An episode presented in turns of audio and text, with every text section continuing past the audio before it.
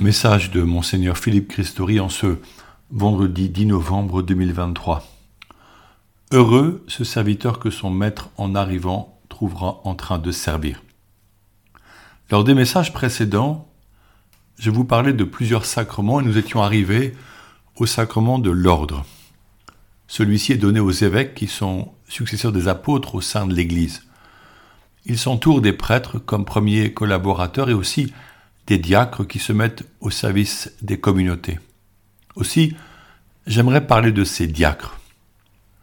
Le diacre reçoit la vocation sacramentelle de rendre présente la figure du Christ serviteur, afin que soit honorée la royauté du Christ qui s'exprime par le service des frères et par cette parole qu'il prononce après avoir lavé les pieds de ses apôtres, je cite, Si donc, moi, le Seigneur et le Maître, je vous ai lavé les pieds, vous aussi, vous devez vous laver les pieds les uns aux autres.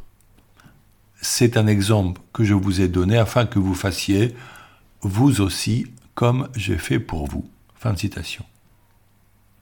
Aujourd'hui, ces hommes sont soit diacres en vue du sacerdoce, soit diacres permanents.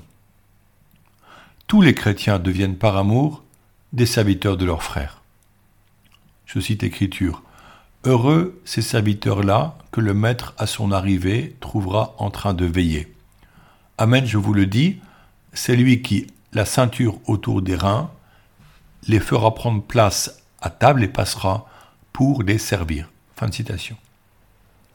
Le diacre incarne particulièrement la figure du Christ serviteur, notamment par la prédication de la parole et certains sacrements. Dans la Bible, on retrouve cette belle figure du serviteur. Dans l'attitude du bon samaritain qui soigne l'homme blessé, de Marthe qui prépare le repas de Jésus des apôtres, des hommes qui apportent leur ami grabataire devant Jésus en ouvrant le toit de la maison, des disciples qui distribuent la nourriture à la foule affamée, de Simon de Cyrène qui porte la croix de Jésus, de Véronique qui essuie le visage du Christ sur le chemin du calvaire. Ces gestes de service sont complétés par la prédication de la parole, car, je cite, l'homme ne vit pas seulement de pain, mais de toute parole qui sort de la bouche de Dieu. Dans les actes des apôtres, c'est lorsque les veuves de langue grecque étaient délaissées que fut décidé par la communauté de prier de choisir des hommes pour le service des tables et des pauvres, les apôtres ayant affirmé que leur mission était la prière et la prédication. On en choisit sept, dont Saint Étienne, homme rempli de foi et d'Esprit Saint, qui sera le premier martyr pour Jésus, devenu saint patron des diacres permanents. Un peu plus tard, on trouve la belle figure du diacre Saint Laurent, serviteur du pape Sixte II, qui meurt martyr en 258 à Rome.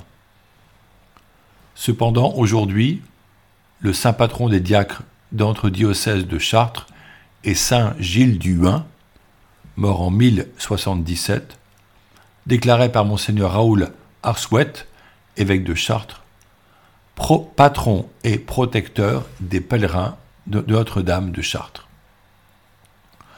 Ainsi, le diacre exerce ce service par ses actes concrets d'entraide et de partage et par sa prédication aux personnes assoiffées d'entendre la bonne nouvelle.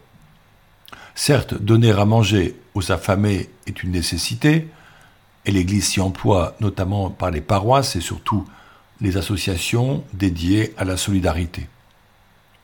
Mais comme le disait euh, Philippe, un compagnon de rue du père Patrick Giros, fondateur de Aux captifs la libération, lors de ses funérailles, je cite Philippe, Ce n'est pas parce qu'un homme vit à la marge et qu'il y reste qu'il n'a pas le droit au Christ.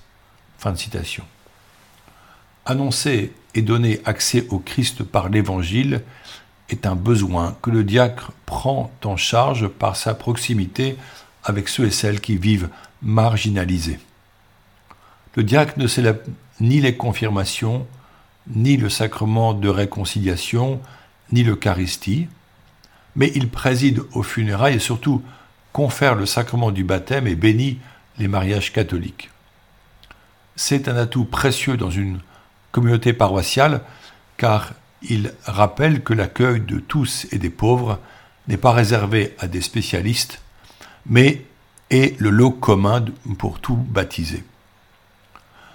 Par son exemple et ses œuvres, il encourage sa communauté à vivre la parole de Jésus, je cite, Tout ce que vous aurez fait au plus petit d'entre les miens, c'est à moi que vous l'aurez fait. Fin de citation. Un homme marié peut devenir diacre permanent à l'appel de son évêque et avec l'accord de son épouse. Saint Paul dit qu'il est nécessaire qu'il soit l'époux d'une seule femme et qu'il jouisse d'une bonne réputation au sein de sa communauté. Il sera bon que les enfants comprennent l'engagement de leur papa et y consentent. Le sacrement qu'il reçoit définitivement est célébré en plus du sacrement du mariage, mais la vocation conjugale demeure première car elle est le premier chemin de la communion et de la promesse en vue de l'éternité. Si on peut être diacre dès 25 ans pour un homme célibataire qui consent à le rester, ou 35 ans pour un homme marié, beaucoup déploient leur talent lors de leur retraite civile. On comprend alors que la disponibilité des diacres diffère en fonction de leurs activités professionnelles, de leur famille et de leur retraite. Le cœur de leur vocation sera d'abord dans l'être diacre plus que le faire. La présence charitable de cet homme au sein de sa communauté, par son accueil, ses gestes d'aide, ses paroles emplies de bonté et d'encouragement, associées à son expérience de vie familiale et professionnelle, fait de lui un homme précieux. Beaucoup de personnes lui reconnaissent une proximité et sont touchées par le sentiment d'être compris par celui qui vit comme eux au sein de la société civile. En Eure-et-Loire, une trentaine de diacres permanents sont à notre service. D'autres s'y préparent et le parcours de formation est proposé par la province ecclésiastique au centre Val-de-Loire, souvent sous forme de modules et de week-ends. Ainsi naît une fraternité diaconale entretenue toute la vie par des rencontres régulières et encourageantes pour vivre pleinement ce ministère. Quels hommes pourront être appelés Des hommes investis et priants, des hommes chez qui se perçoit le sens du service, la générosité du cœur, la bonté envers les plus fragiles. Tout fidèle catholique peut prendre l'initiative de parler au curé de sa paroisse avec une grande discrétion s'il pense qu'un paroissien serait apte en vue de commencer un chemin de formation. Après discernement, le curé pourra proposer de commencer la formation en vue du diaconat. Nous parlions de sainteté dans le dernier message. Le diacre est un témoin pour soutenir le chemin de sainteté des fidèles de sa communauté, sachant que nul ne peut être saint sans s'abandonner à la toute-puissance de la grâce divine et sans s'ouvrir aux besoins de ses frères et sœurs en humanité. Le diacre, par sa présence, humblement garde les chrétiens en éveil quant aux attentes des pauvres qu'il sait écouter et consoler. Prions ensemble en ces jours afin que notre Église, fondée sur le Christ, Verbe divin fait chair qui s'est abaissé vers l'humanité en souffrance à cause du péché des hommes et de la violence de certains soit signe de l'amour, de don et de tendresse face aux, aux guerres que mènent certains. Heureux les artisans de paix, le royaume de Dieu est à eux. Demandons l'intercession de Saint Gilles Duin en usant d'une prière ancienne. Ô bienheureux Gilles Duin, vous qui, dans un siècle de relâchement pour l'Église, et notamment l'église de Chartres, où vous êtes honoré, avez donné l'exemple des plus hautes vertus de foi, de détachement, de régularité, de mépris des hommes, de pureté, de piété, d'attachement à la sainte liturgie et d'amour des études. Attirez par votre exemple des jeunes de nos campagnes et de nos cités au service de Dieu, de l'Église, des âmes, et aidez-les à persévérer.